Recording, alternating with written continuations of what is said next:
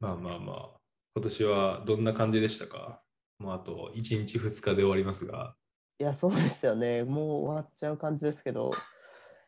いや、どうですかね。今年はでも、あの、まあなんか雑多なところから行くと、まあ、こう調達したりとか、ねこう、ん給与制度決めたりとか、新しいプロダクト作ったりとか、なんだかんだ、もう、あの、結構いろんなことをしたなっていう1年でしたね、僕的には。うんなんかベースをなんか作改めて作ったみたいなそうですね、そうですね。うん感じだよね。確かにね。だいぶ変わったもんね。今年ぐらいからだですっけ、ね。いやここだ年ぐらいからでした。ココダギャラリーとかも去年の年末とかじゃなかったっけ？年末とは言わんけど、うん冬というか、そうです、そうです。確かにね、だいぶ方向性変わったよね。いやー、変えましたね。うん、確かに確かに。なんか脱学習サービスを1年半前ぐらいから掲げ出して、ようん、うくん脱できたなという感じではありますうんね。確かに確かに。なるほどね。今、導入企業というのか、あれだけど分かんないけど、結そ構うですね。揃ってきた、SARS 系がそうなってきました。いや、本当に揃って、ますね。いや、本当に、うん、なるほどね。なんか精鋭を揃えられたなという感じはしており、うん。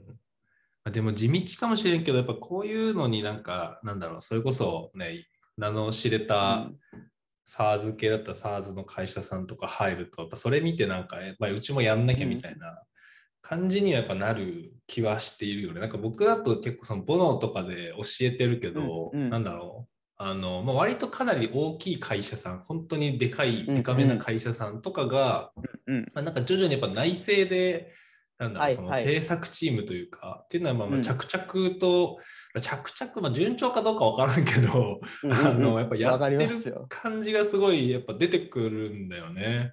うん、うん、うんうん。まあ、多分まあいろいろねやり方とかでうまくやってるかどうかはちょっと正直微妙な気はしているんだいやが、、わかりますよ。わかりまあ、ただやっぱなんか徐々にやっぱ内政でなんか持たないかん感じにはやっぱなってきているか肌感はあるうん、うよん。ね。まあ、かなりねあの成熟するにはスピード感遅い気はしているんだが。いや、わかりますね。なうんか、んあのー僕もその、多分ニュースピックスとかはそんなこと全然ないと思うんですけど、実際なんかこう、デザインチームがあるぞって言ってる企業でも中身全然整ってないとか、うんやっぱ結構あるし、あるね。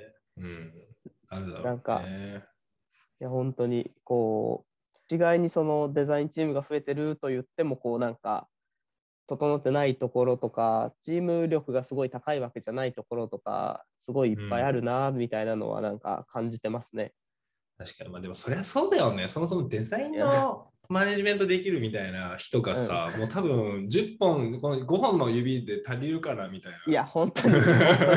埋まるかなみたいな。いや、そう。まあじまあ、実績ベースで言っちゃうけどさ、まあ、多分ややいやるや本らやってないだけでやれる人多分いっぱいいるんだろうけどね。うん。いや、本当に。いや、しかもなんかそういううん。優秀な人は、まあ、匠さんしかりですけど、まあ、こう、フリーになったりもするじゃないですか。ああ、確かにね。うん。うん。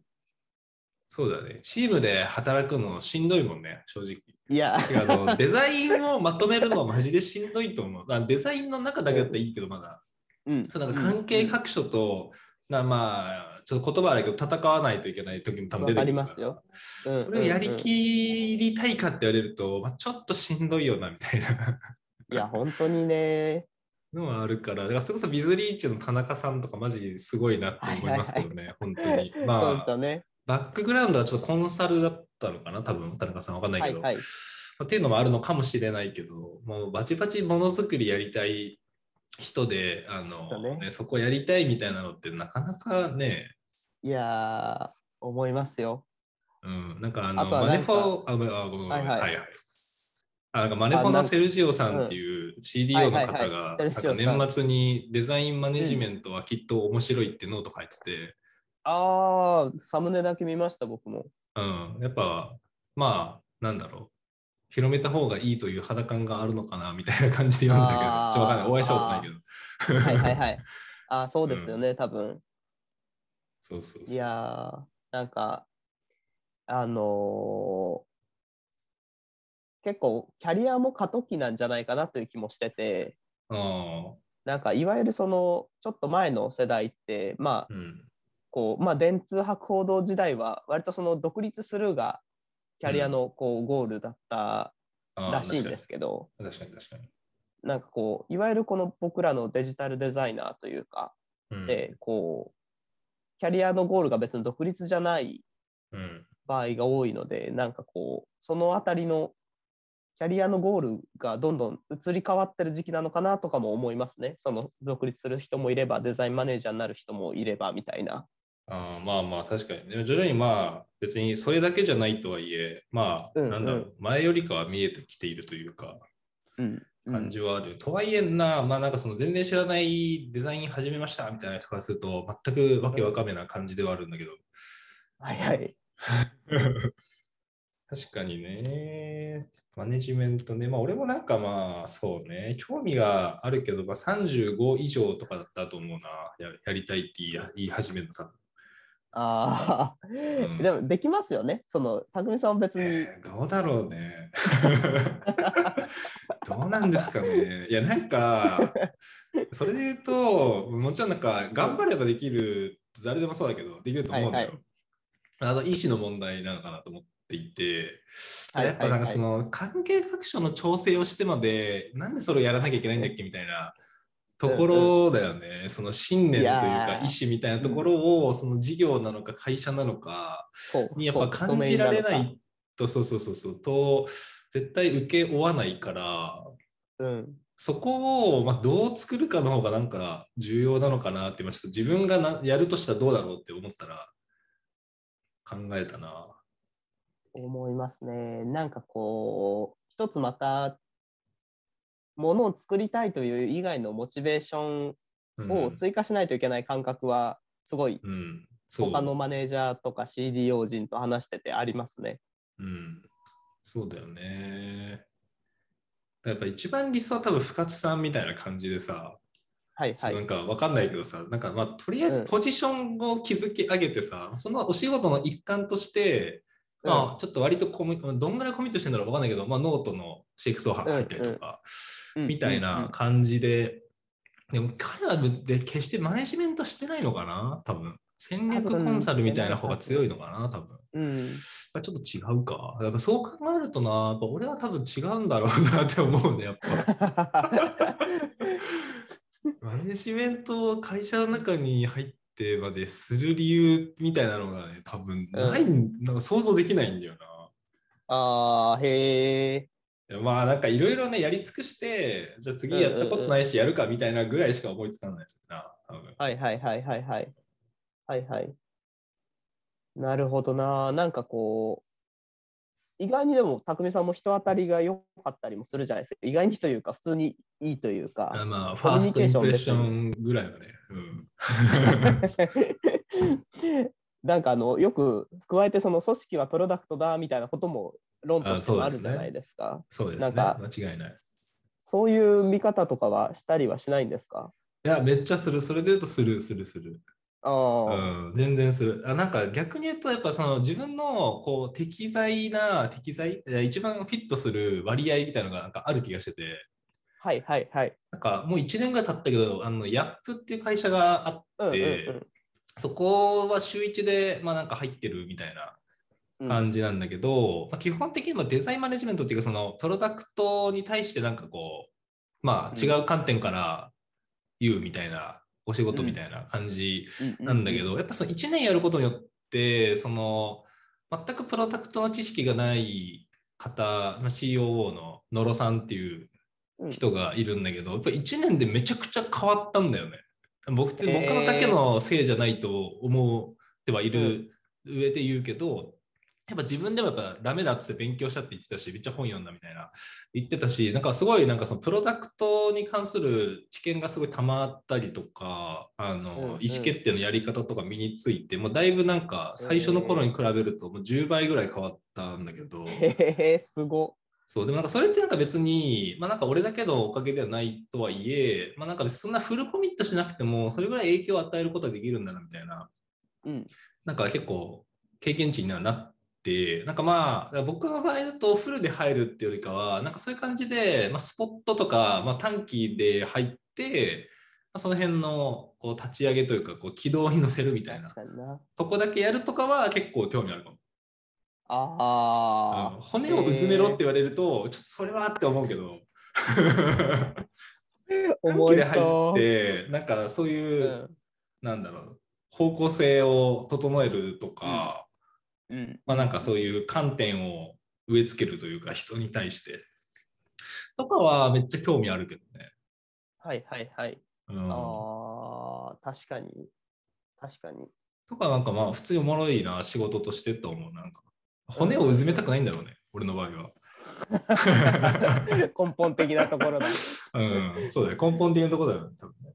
うん。なんかあの、その組織はプロダクトだみたいな話、僕もあの、よく言われるから、うん。まあ、そうなのかなぐらいに思ってたんですけど、今年結構実感した面があっうんうんうん。なん、か、あの給与制度決めたりとかって、すごくなんかこう、会社のベーベースな、ベーシックなところなので、うん。そのどういうモチベーションで頑張ってもらうかみたいなとかうんとすごく密接に関連してるなと思って、確かに。うんそこら辺を決めたときに会社としてこう伸びててほしいみたいなところと個人としてこういうモチベーションで働いてほしいみたいなところをうん。一緒に決めていくのがなんか評価制度とか給与制度なんで、うん。なんかあ本当にこう仕組みで割とこう人のモチベーションとかこうそのうん働く理由とか変わるもんなんだなみたいなところを結構思って、あ組織はプロダクトってこういうことなのかって思ってちょっとだけ面白くなりましたね。僕も結構どね。プロダクト大好きマンなのでうん、確かに確かに。組織はあんまり興味ないなぐらいだったんですけど。ああ、なるほどね。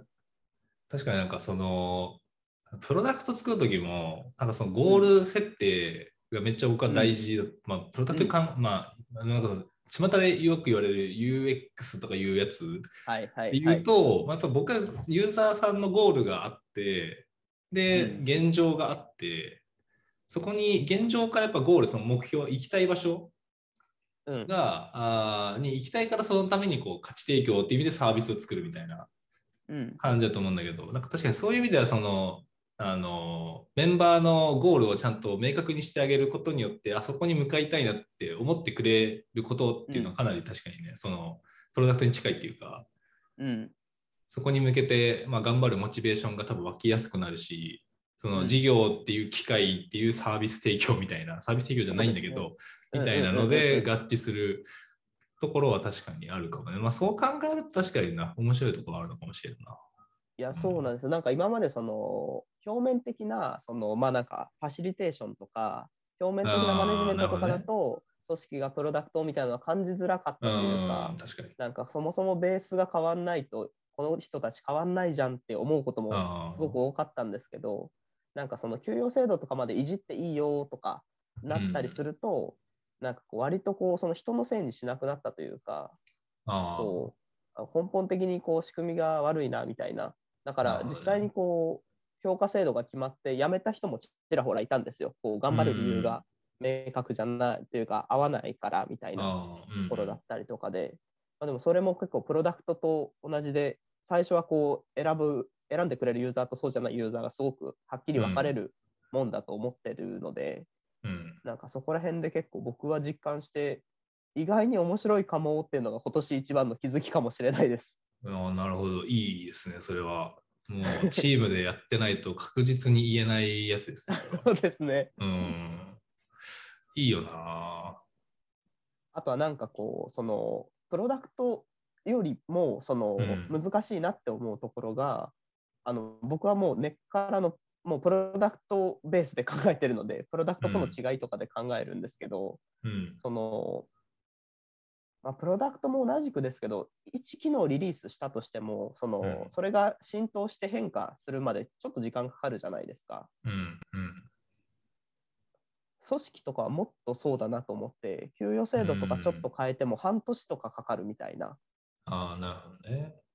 なんで、こうんう、その変化を、こう、浸透する期間まで込み込みで意思決定しないといけないから、ちょっと意思決定がこう難易度高いなみたいなとか結構こう、機能とかだけじゃないから、こうすごい人の根本をに作用しちゃうから、割とこううん慎重にならざるを得ないなみたいなところがあって、うん。そのこう重たいけど、こう結構人の大きな部分を変える意思決定みたいなのは、すごくプロダクトマネジメントというか、いわゆる体験というか、作りでもすごくなんか意義あるなというのはすごく感じて、楽しいなっていうのは感じましたね。うんそれはつまり一回こうこれにしますみたいなわかんないけど休養なのか、うんうん。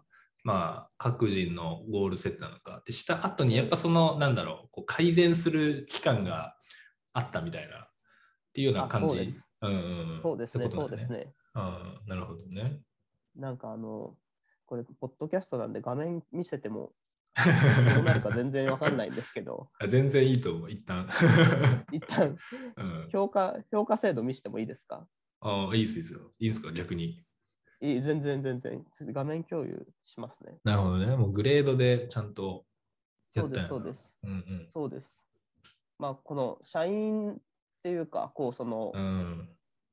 いわゆるそのジェネラリスト、プロフェッショナルみたいなのを分けてて、うん。もうその、メンバーって呼んでる人たちは、もうあの、その、特定の技能を磨くとかじゃなくて、もうその事業にちゃんとこうインパクトできるみたいなん軸でこう評価を5段階にこう分けていって、まあこうプロジェクト単位で動いてるので、その実行系のこうプロジェクトを完遂できるみたいなうん。から、こう検証系のプロジェクトを完遂できるとか、で検証プロジェクトを作れるとか、こうロードマップをこう修正できるとか、でロードマップ抜本的に更新できるみたいな、こうその事業に与える影響でこう、もう軸を作ってて、っていうのが、こう、一回このメンバーは最初から決まってたんですけど、こうそのパートナーっていうんだよ、うん。そのいわゆる技能を磨いていくみたいなあこう人たちも評価を作ってて、まあ、業務委託とかがメインではあるんですけど、うん。なんかこう、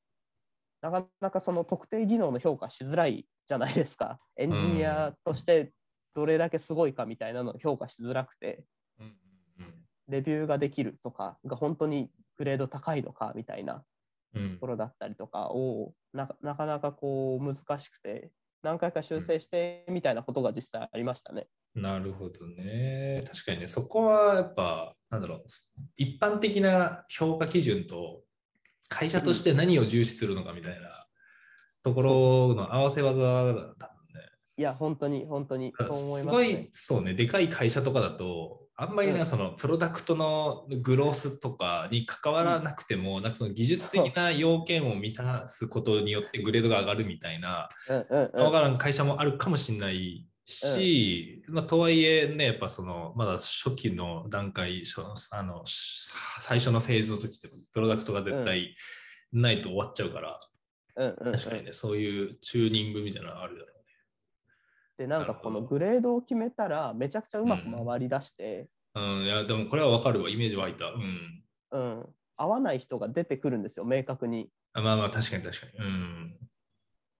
なんかこういう、例えばそのメンバーとして、その事業にちゃんと関わっていきたいっていう人の中でも、うんあのーここまでや、検証をどんどん進めていきたいってわけじゃないみたいな。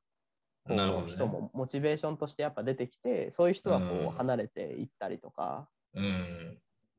だからなんかこう今までは、まあ、スタートアップあるあるかもしれないですけど、こううんその誰かのこう意見というか、人対人のフィードバックみたいなものがすごくあるあるじゃないですか。こううん僕はこう思うし、こうした方がいいんじゃないのみたいな。うんうん。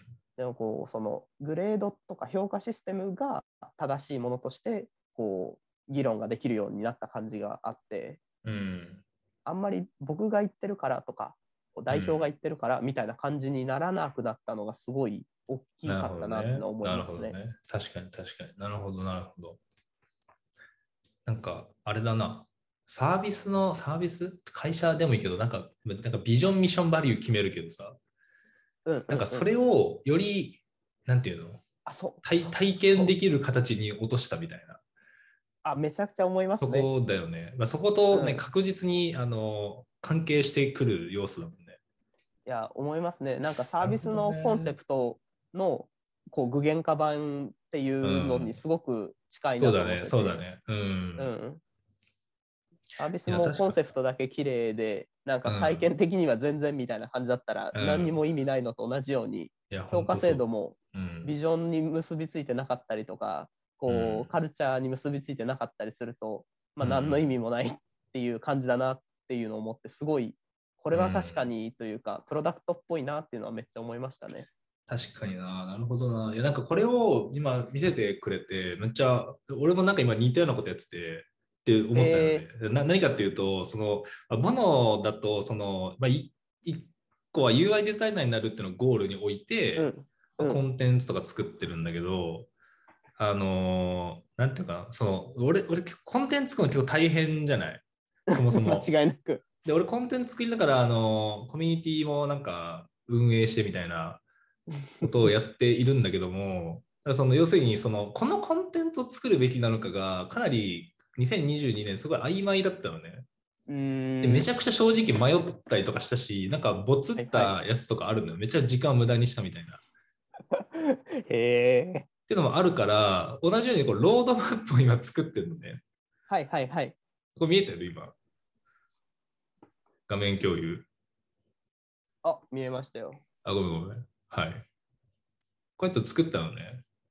うんうんうん。でも UI デザイナーの、まあ、未経験もしくは転職あの、まあはいはいうん、の時に必要になる、まあ、アウトプットを作るっていうのをゴールにして、はいはい。そこに向けて何をやらなきゃいけないのかっていうのをもうこう順番立ててやってるみたいあな。あ、すごい、すごい。さっき言うとグレードが1、グレード1が、はいまあこの。初めの方で、はいはいはいはい、グレードはい。5とかになるともうこっちの方みたいなうんうんうんうんうん。イメージなんだよね。うんうんうん。で徐々にそのグレード登っていくみたいな。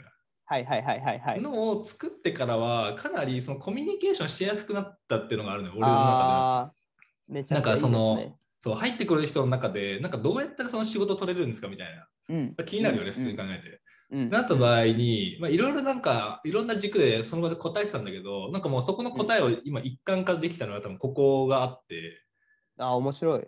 うん、要するにもうなんか、ね、仕事頼むときって、この人 UI 作れるって思えるっていうのがあるから仕事頼むんだけど、多分。うん。うんでそれのためにやっぱその見せる必要があって、でも見せるものって多分もう3パターンしかないなと思ってるのね。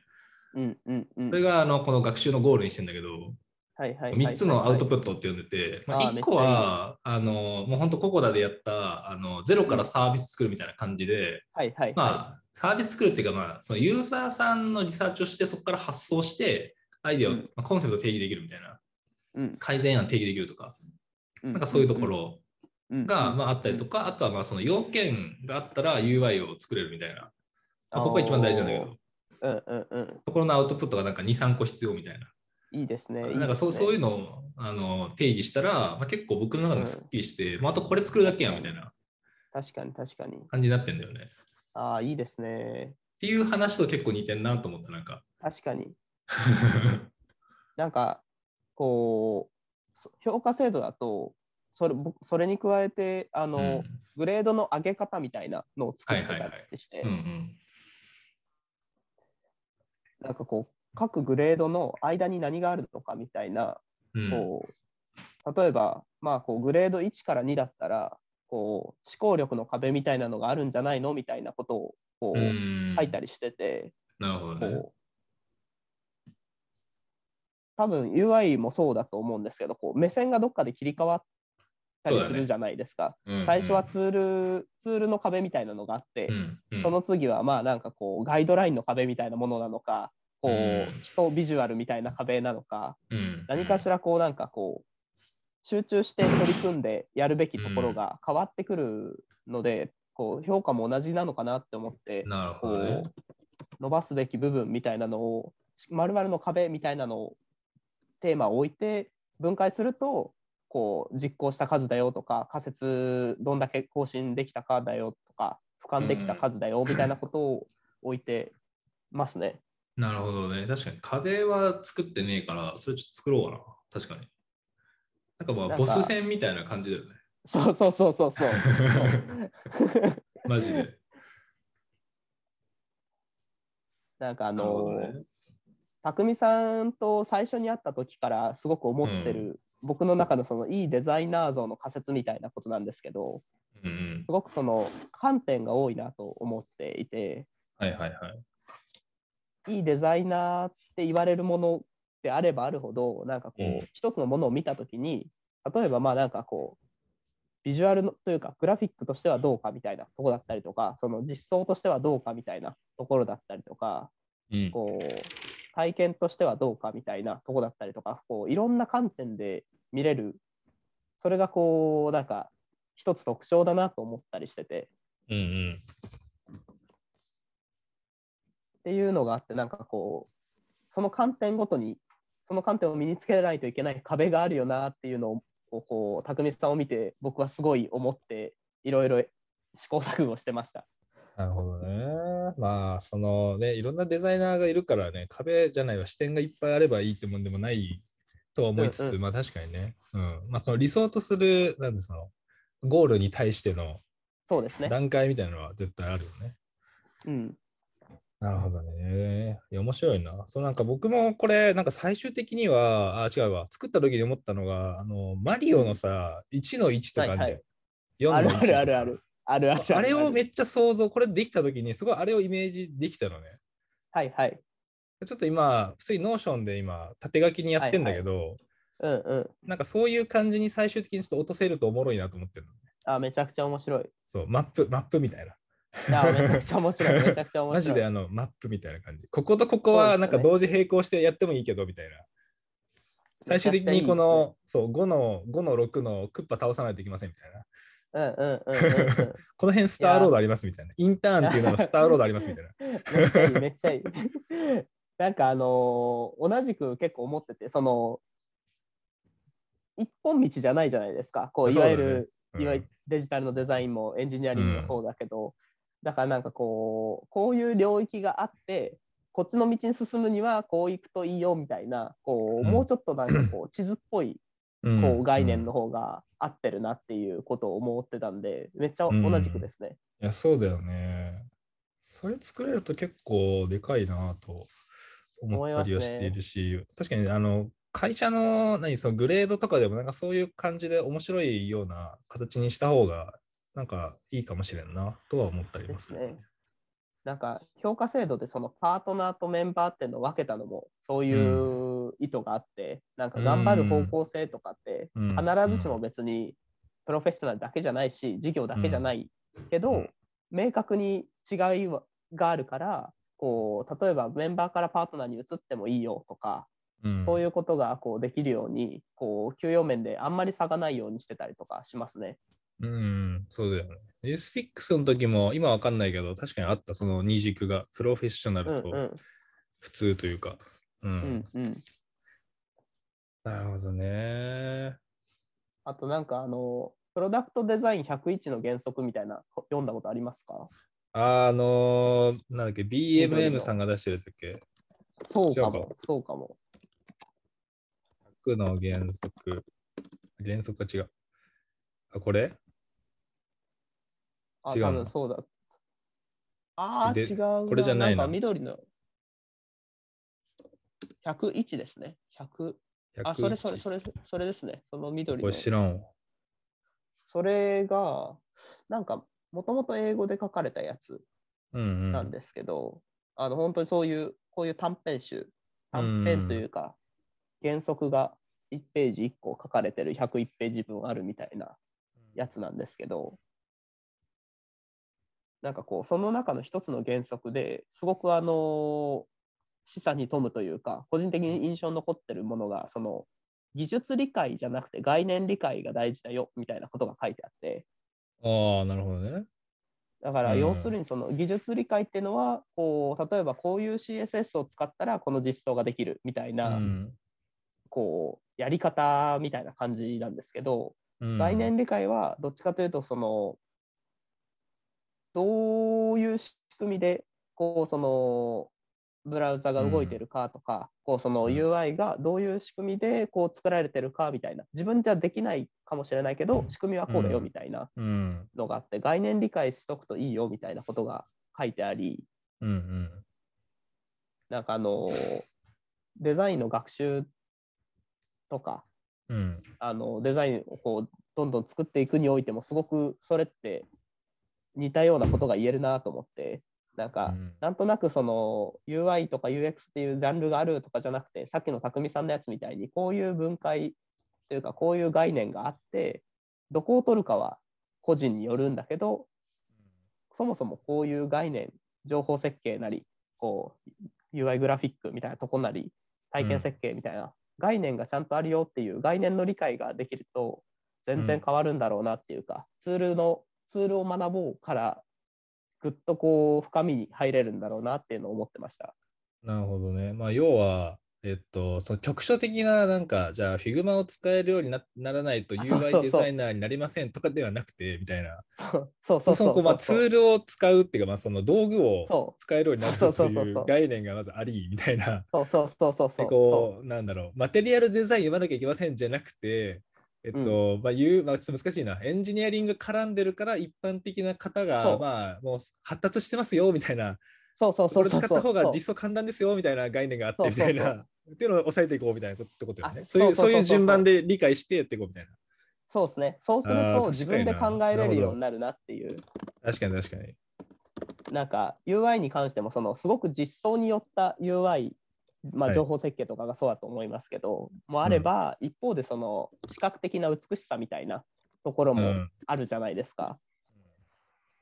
だからなんかこうそういうのがあるよっていうのを知った上でじゃあ自分うんはじゃあ情報設計とか実装にもっと尖っていこうってするみたいに、うんなんかこう概念が分かると自分で選択できたり考えれたり掘れたりするなと思って確かにね。うん。ロードマップの一番の意義っていうのはなんかそこら辺なんじゃないかなみたいな概念が分かっうんうんうんて自分で選べるみたいな、ほどうん。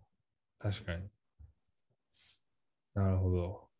それはいい視点だな。なんかもう、ちょっと話違うけど、この間、あの、新しく入ってくれた人と話してて、はいはい。なんか今、ウェブデザインをやってるんですけど、UI デザイン、UI、UX もやった方がいいですかみたいな質問されたので、おおみたいな、今は確かに分かるんだけど、なんていうのかな、その非、常に分かる。もちろんその全く違うジャンルでもないと思っているし、どっちもどっちで必要なんだけど、うん。なんかだいぶそのなんかわかんない、多分肌感としてはそのウェブデザインの文脈で UI、うん、UX をやった方がいいのかなみたいな感じなのかなみたいなのが結構あって、はいはいはい。なんかそういうのはやっぱその概念みたいなのに入ってないから、多分なんかそうなるんだなって今ちょっと 振り返ったんだけど。うん。めっちゃそうな気がしますね。なんかこう、とかくまあデザイン領域だと概念がふわっとしすぎちゃったりとか、うん言葉が一人歩きししすぎたりするそから、ね。うん。なんかウェブデザインっていうこれまでのトレンドにうん新しく UI、UX みたいなのが来たぞみたいな感覚になっちゃうんでしょうね。なるよな。YouTube とかでも多分次は UI、UX やらないとみたいな言ってる人たまにいるもんな。ウェブデザインやってる人。いるいるいる まあまあ間違ってないんだけど別に。いる。どっちってわけでもないみたいなね。うんうんうんうん、うんえーなるほどね。確かにな。なんか匠さんがすごくまあそのよく iPad でサクサクって図書いたりするじゃないですか。うんうん。ああいう図はすごく概念理解をみんなに促していることであの認識をすり合わせるっていうことをやってたんだなってすごく僕は思なるほってます。ど。なるほど。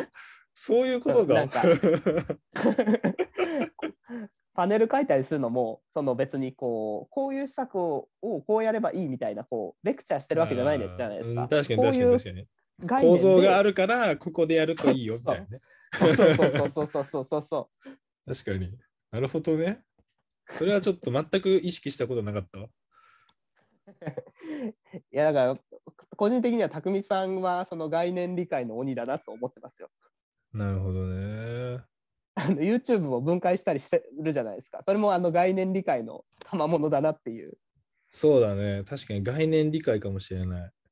うん、でも決してじゃあその YouTube を3つに分解してこうコンテンツのなんとかとなんとかなんとかみたいな分解して自分がその技術的にそれができるって言ってるわけじゃないって思ってて、そうだね。まあまあ、確かにそうだね。うん。まあ、できるとは思うんですけどそのそこが重要というよりもその3つに分かれてるっていうことが重要みたいな。うん。そうですな。まあ、これは何かと言いますと、あの、あれですね。まあ、コンテンツは、その、まあ、機能性と、えっ、と、世界観とキャラクターっていうなんか3つあるんじゃないかっていううん話をね、ちょっと前したんだよね。まあこれでもプロダクトもそうだと思うけどね。うん。まあ、機能性があるとね、とりあえず便利だから使おうみたいな、なるけど、こう競合出てきたときに、じゃあ安い方を使おうみたいな、なるとか、まあ、どっちを信じるのみたいなところで、他のこう世界観とかキャラクターが出てくるみたいうん。なところか、みたいな感じです。うん。ですね。確かにね。うん、うん、なるほど。あとは最近、そのデザイン、いろんなその〇〇デザインみたいな、あるじゃないですか。ありますね。のの、こうなんか、概念のこう分け方というか、うん。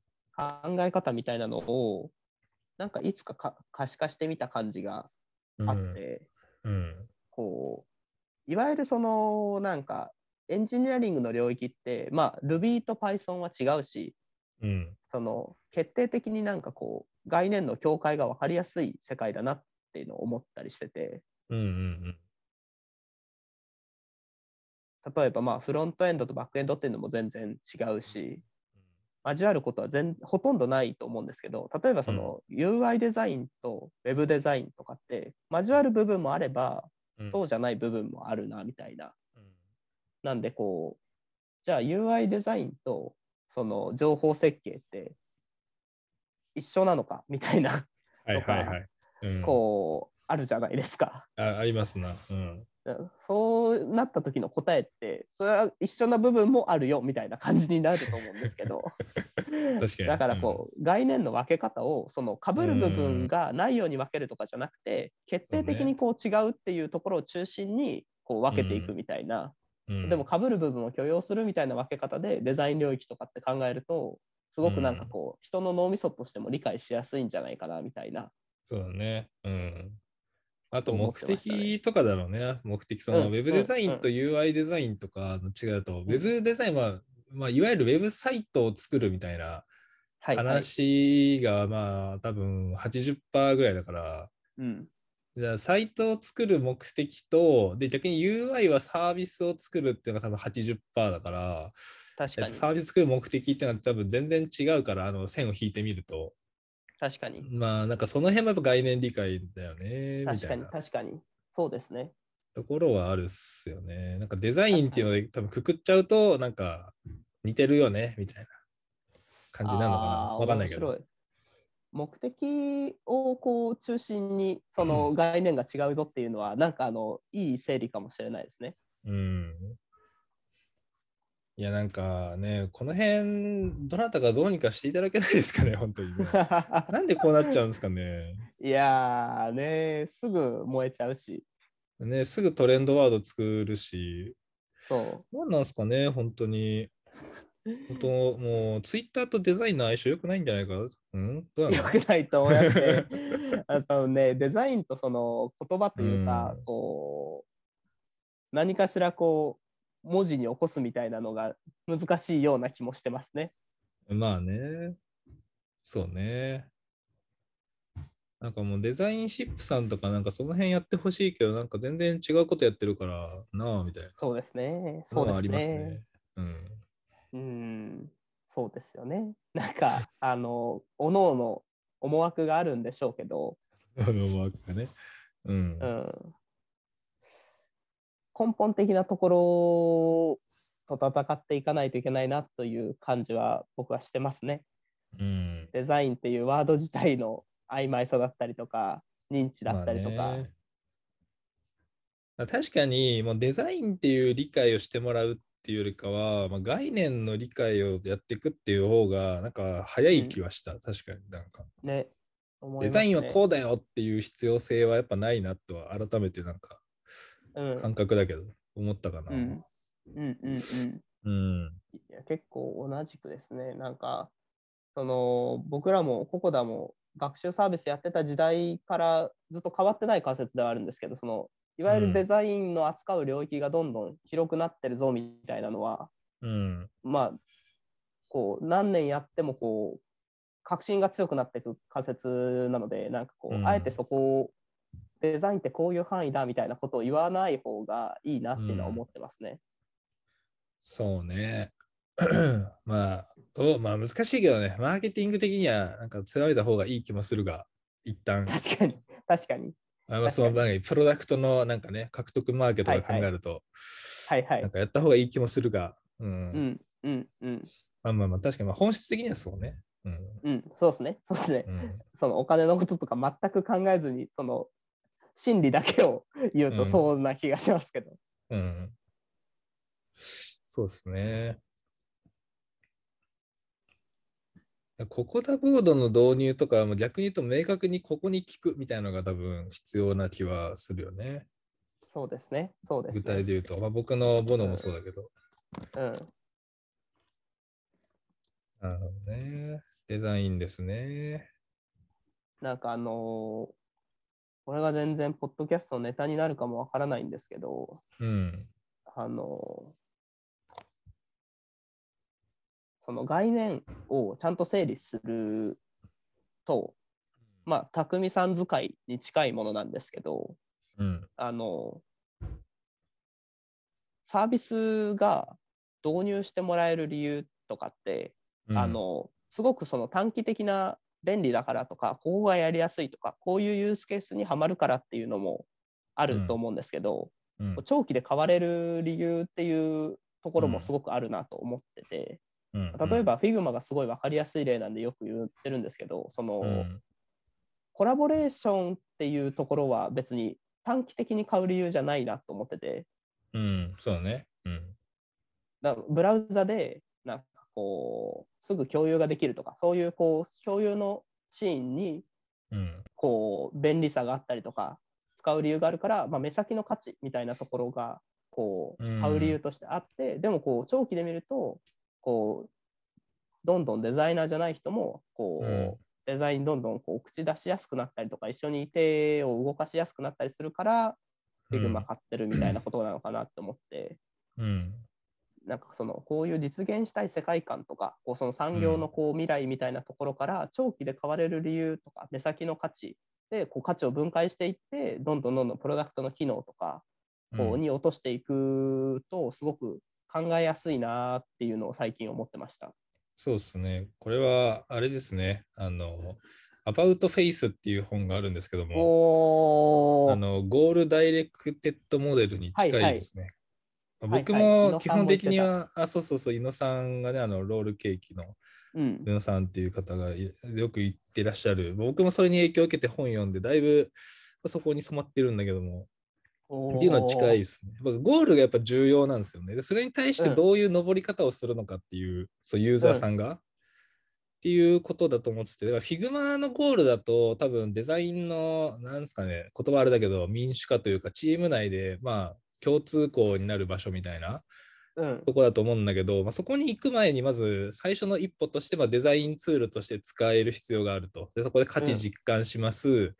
うん。で、わかんないけど、なんか、チーム内で使う人が増えて、あ、共有の機能がコンポーネントめっちゃ楽や、みたいな、ライブラリーめっちゃ楽や、みたいな、とかなってって、なんかだんだんそこに向かっていくみたいな、なんかまあそういうロードマップというか、あの、うんうん行動フローというか、をやっぱ定義してやってるんだろうなとは思うんですよね。ですね。うん。僕も About Face 読んだんですけど、完全に名著ですね。あれはマジ名著だよね。もう年末年始改めて読もうと思ってて、今わ控えてるんだけど、だもうあれ、あれね、すごいいい本なんだよね。もうプロダクトデザインに関してはあれ以外に読む必要ないんじゃないかなってー思うんだよね。UX とかの話も含めて。UX って多分書いてないんだよな。あ、書いてるかな書いてないまあんま書いてないと思うけど、まあそこがなんかそのね、実際の実務フローにのっとって紹介してくれてるから、すごいなんかイメージしやすいなと思うんだよね。ヒアリングの目的とか。ですね。なんかうん、絶版なことだけがすごく残念だなと思うんですけど。そうだね。ほんとね、何なんだろうね。あれ、権利関係がやっぱ良くないのかな？誰も復活できなくなってるのかな？いや、すごい名著なのに、メルカリもアマゾンも探しても全然ない。全然ないね。アマゾンで今3 3万9800円で売られてた。日本語版。高ちょっと一瞬迷ったけど、ちょっと英語版を翻訳しながら読むという意思決定をしました。あ、本当ですか？うん。About Face 3ですか？そう、3。なんか4が、あの、PDF で出てるね、マジ？そうなの？うん、なんか、本当だ。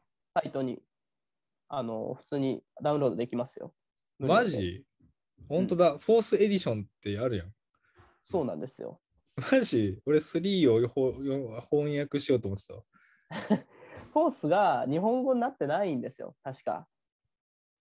なるほど。どこまで変わったんやろか。でもまあ、ゴールダイレクティッドだけ読めればいいからな。えー、ちょっと後で見よ確か日本語になってるのは About Face 3ですよね。う。3、3。うん。なんかあれかな、事例とかが変わったんやろか。多分変わってるような気がしますね。えー、なるほどね。ちょっと後で見よう。マジか。全然知らんかった僕も一回。調べて、さすがに高すぎるだろうと思って、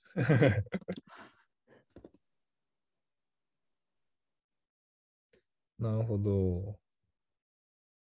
これいつやった？ら ?2017 年か。あーなるほどね。4が17年なんやな。ですね。中国のなんか、あれが出てくるね。いっぱい。検索結果が出てきますね。そうなんか中国出身のボノのメンバーがいて、中国ではめっちゃ読まれてますって言ってた。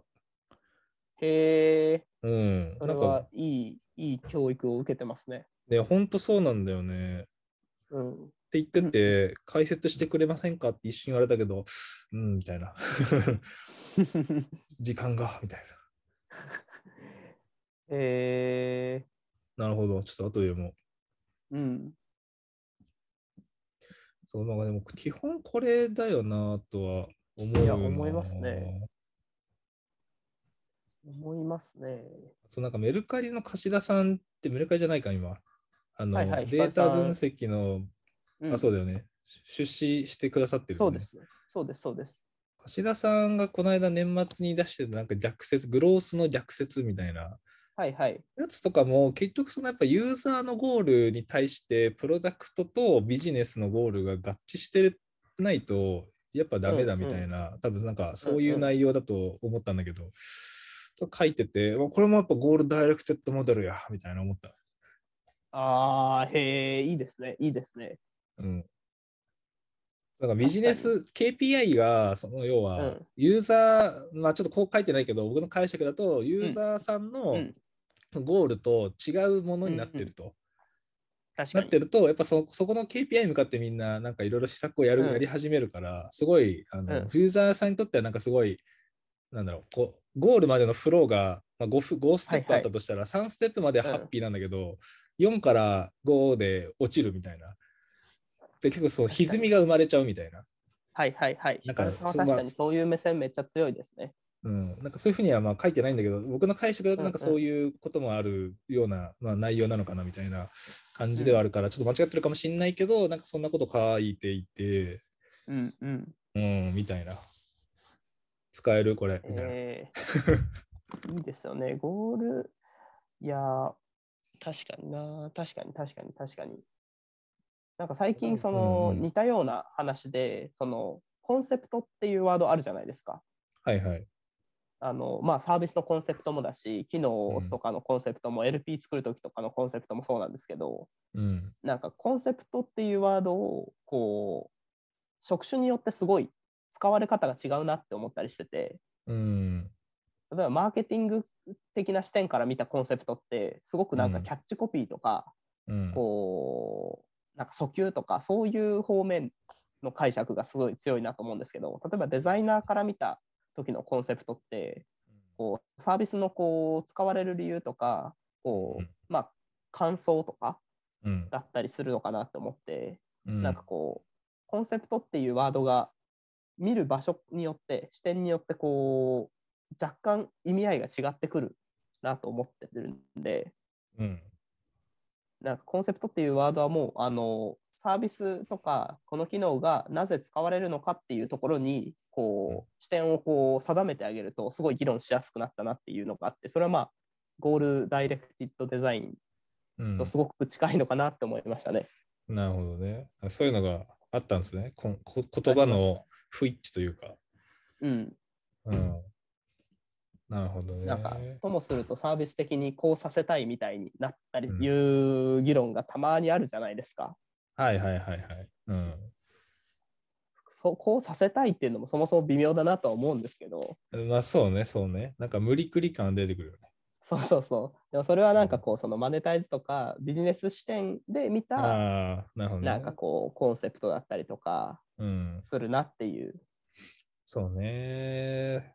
難しいけどね。だからそこがやっぱ一致してないとなかなか、ね、プロダクトの時代とかそういう戦い方をするサービスだと結構難しいよなとうん。思ったりは、それからなんか営業ゴリゴリでなんか稼げるならなんかまだその売り上げは立つのかもしれないけど、うん。なんか採用、ね採用系のなんかサービスなんてやっぱ難しいのがそこでさ、うんうんうんうんうん。なんか、SEO とかが重要視される理由も多分そこなんだけど、なんか要は検索して、なんか見つけてもらって、なんかもう申し込めば OK みたいなうん。感じだから、ユーザー体験が、なんか継続利用とかじゃないんだよね。基本的に重要視されるところが。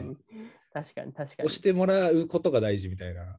うんうんうんまあ。でも、うん考え方によっては、なんか長期でまた転職するときに戻ってきてくれるとか、なんかそういうのは多分大事なんだけど、うん。KPI がやっぱその売り上げになっちゃうと、あのーなんていうの、やっぱそこには目は向かないっていうか、そこがゴールになっちゃうと、いますいやー、採用サービスとか確かに。そう、どうこう分かりやすく押さす押してもらえるかみたいな。うん。あとはまあ、ねいかに、ね。そうそうそう、いかに広く知ってもらうかみたいな感じにやっぱそう体験がフォーカスされてしまうから、やっぱなんかちょっともやっとする、特にデザイナーとかは出てくるよな、みたいないやー、おっ通りだな。なんか感あの、じはする。Figma の CTO のブログ読んだことありますか？え、ない。こう、いや、もうバチバチ視座高いんで、あの、超おすすめなんですけど、あの、これか。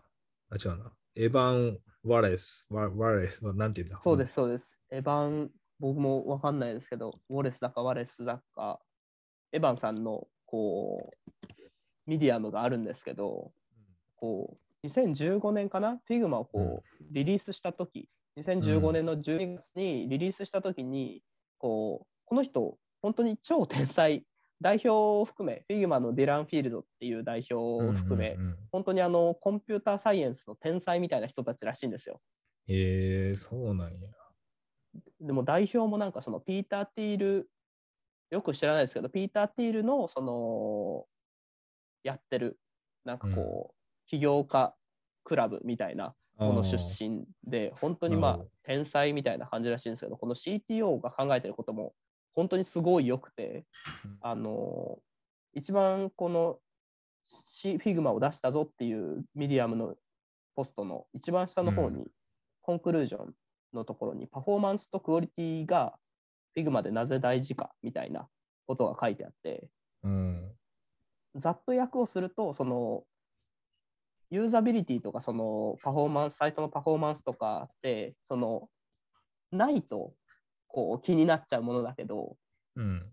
こう、普段はなかなか見えないものだよね、みたいなことが書いてあって、うんうんでも、こう、Figma だとそ、それらのそのパフォーマンスとか、こう、プロダクトの品質っていうのは、こう、すごく重要な一機能として捉えてるよ、みたいな。うん。うん。うん。で、うんこう、その、それらが、こう、見えにくいものだけど、すべての違いを生んでいくんだよ、みたいなことが書いてあるんですよ。だから、あのすごい本当にあのなんでしょうね、そのユーザーが使う理由が、こうそのパフォーマンスとか品質がユーザーが使う大きな理由だぞみたいなことを、まあ、要するに言っていて、うん。だからここに注力するし、ここにこうリソースを投下するし、うん。これを上げれば上げるほど、ちゃんとこうビジネスとしてもうまくいっていくぞみたいなことだと思うんですけど、うん。うん。すごいその、プロダクトの磨き込む部分と、こうビジネスとして儲かる部分と、ユーザーが使う理由っていうのがすごく一貫してて、本当に綺麗だなというか、うん。なるほど、ね。なんかよく分かってんな、この人っていうのをすごく読んでて思いましたね。なるほどね。やまあ確かにね、利用者の体験が満足すればするほど、これ使った方がいいようにつながり、で、Figma だと一人で使うもんっていうよりかは、チームで使うものみたいなうん。感じになってくるから、まあ、そこのパスにすごい重要が増してくる。うんあとコラボレーションツール、まあ、多分最初から多分予定してたと思うから、そこでのパフォーマンスも多分負荷が分からんけどかかるだろうから、そう確かにね。ね。なおさらそこへの意識はあったのっていうのは確かに予想できる。え、どれだ、ね。ミディミディアムのどの記事だ？一番最初の記事かな？一番最初ですね。一番最初の、 Zoom のチャットにね、送ってるんですけど、あ、ごめんごめん。全然見ついてなくてすいません。あ、これか。あ、そうそうそう。2015年12月8日プロフェッ。ショナルデザイン。そうです、そうです。えー、読もう。いや、本当にあのうん CTO っていうと、そのとかく技術に強いとか、技術の専門家みたいなイメージが、僕は個人的には強かったんですけど、うん。本当にこうなんか、技術を通して体験とかビジネスモデルを透けて見えるタイプの人なんだなと思って、強いなっていうのをずっと思ってました。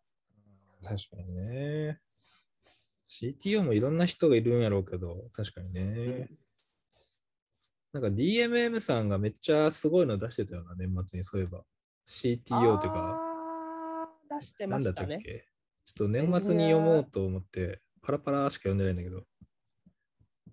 なんかエンジニア、いエンジニアマネージャーとか、ああ、そう企業をスケールそうそうそう。させるエンジニアリング出してましたね。そうそうそうそうそう。やべ。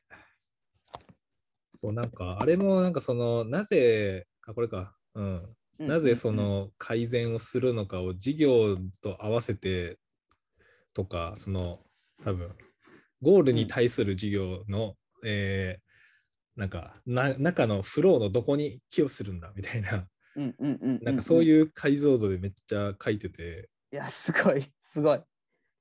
これ作るのマジすごいよなってなった。めっちゃ、多分同じ Figma の CTO とかと同じような感じのイメージで考えてる気がしますね。そうだよね。いや、すごい。なんかあのー元ビズリーチ、今ビジョナルですけど、ビジョナルうんの CTO、でまあ、あの創業メンバーの CTO の竹内慎さんっていう方もうん。似たようなことをおっしゃってて、うん。そのどう事業が、というかエンジニアリングがどういう流れでビジネスに貢献できるのかみたいなことをなんか書いてた気がします。うん。あ、CTO の頭の中。書いてるのか。Zoom のチャットにノートを貼ったんですけど。ああ、なるほどね。はいはい。なんか似たようなことを書い字。綺麗だな。字綺麗です。字がめちゃくちゃ綺麗。とりあえず。なるほどね。確かに。あなるほどね。違うやつかな？技術を財務で表現するみたいなこ別のノートもあって、そっちかもしれないですけど。なるほど。本当だ。はい、はい。本当に素晴らしい解像度だなというか、僕もまだまだ全然理解及ばないなっていう感じなんですけど、うん。なんか世の CDO だったりとか、そのデザインのこうマネージャーになるような方々ってこう、こういうところを徐々にその自社とかうん。でこう実践していくようになっていくんだろうなっていうのは、ちょっとずつ感じてます。確かに。なるほどね。なるほどね。なるほどね結局いるのデザインみたいなことだったりとか。うん。なるほど。やっぱどうしてもやっぱテクノロジー業界だとエンジニアリングの後追いになりますね、デザイナーというのは。デザインというのはそうですね。そうですね。あもちろんなんかね、違う領域もあるから、もちろんうん。後追いだけではないと思いつつ、いや確かにうんこういうのを確かにね、その CDO というポジションの人たちが本当やらないかんのやろうな。そうですね。なんか、こう、やらないといけないし、しかもなんか、あの中途半端ななんかこう、言説というか、例えば、デザインは、こう、もっとビジネスとして考えるぞ、みたいな、そういう言説じゃなくて、プラクティスというか、実践が伴って、うん。こうこうやって伸びているぞみたいな話だったりとか、こう考えるとよかったぞみたいな話がもっと出ないと、なんかこう、うん。いつまでもこう、こう、ただのプロパガンダというか、そうだになっね。ちゃうなみたいなとかは思いますね。確かにな。なるほど。理解。なるほどね。私もこういうのを目指さないといけないんですね。そうかもしれないですね、究極的には。うん。デザインって必要なの、本当にみたいなとかにこう答えていくことが、うんいつか匠さんもなんか聞かれそうですね。そうだね。まあなんかでも逆に言うとそれを確かめるためになんか自分でサービス作ってるところは結構あるんだよな。あー、面白い。うん。やっぱなんか、うんまあ領域にもよるんだけど別に UI とかビジュアルデザインがすげえ良いから伸びるってわけじゃないなってのはもうすでに判明はしてるんだけど、うん。要は体験作りってなんだっけみたいなところを今、はいはいはいあのやりながら学んでる改めいいやな。ー、いやー、でかい問いだな。うん。まあもちろんね、サービスの領域とか、あのうん内容によってそこ変わるんだけど、要素は。うん。まあでも、教育現場というか、いかに習慣化してやっていくかみたいなところには、やっぱ向き合いはしてるかな。はいはいはいはいはい。いやー、いいですね。ロールケーキ社が実践してるのも多分そういうようなことだろうなと勝手に思ってるんですけどうん、確かに、そうだね。体験設計って本当にお金になるの？みたいなところを彼そうだね社会実験してるような印象なんですけど、めっちゃわかる。うん。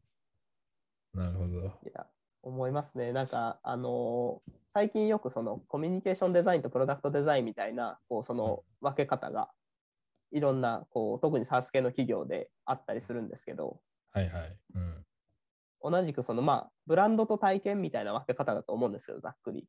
うん。まあ、ブランドはよくマーケティング文脈で語られたりとか、プロダクトはまあ開発文脈で語られたりだと思うんですけど、どちらにしてもこうなんか、どう企業活動とか企業の利益に組み込まれるのかみたいなところはなんか各社すごい模索してるような印象ですね。そうなんだ。そうなんか確かにそうなんだ。なるほどね。なんか結構ノートでたまに見るな。なんか DX デザイナーが SARS の企業でみたいなやつ。うんうんうんうん、うん。そういう感じなんだ。なんかそこまでもさ、今日出てきた構造化の話だよな。なんか別に。分ける必要性あるのかなってちょっと思っちゃったんだけど。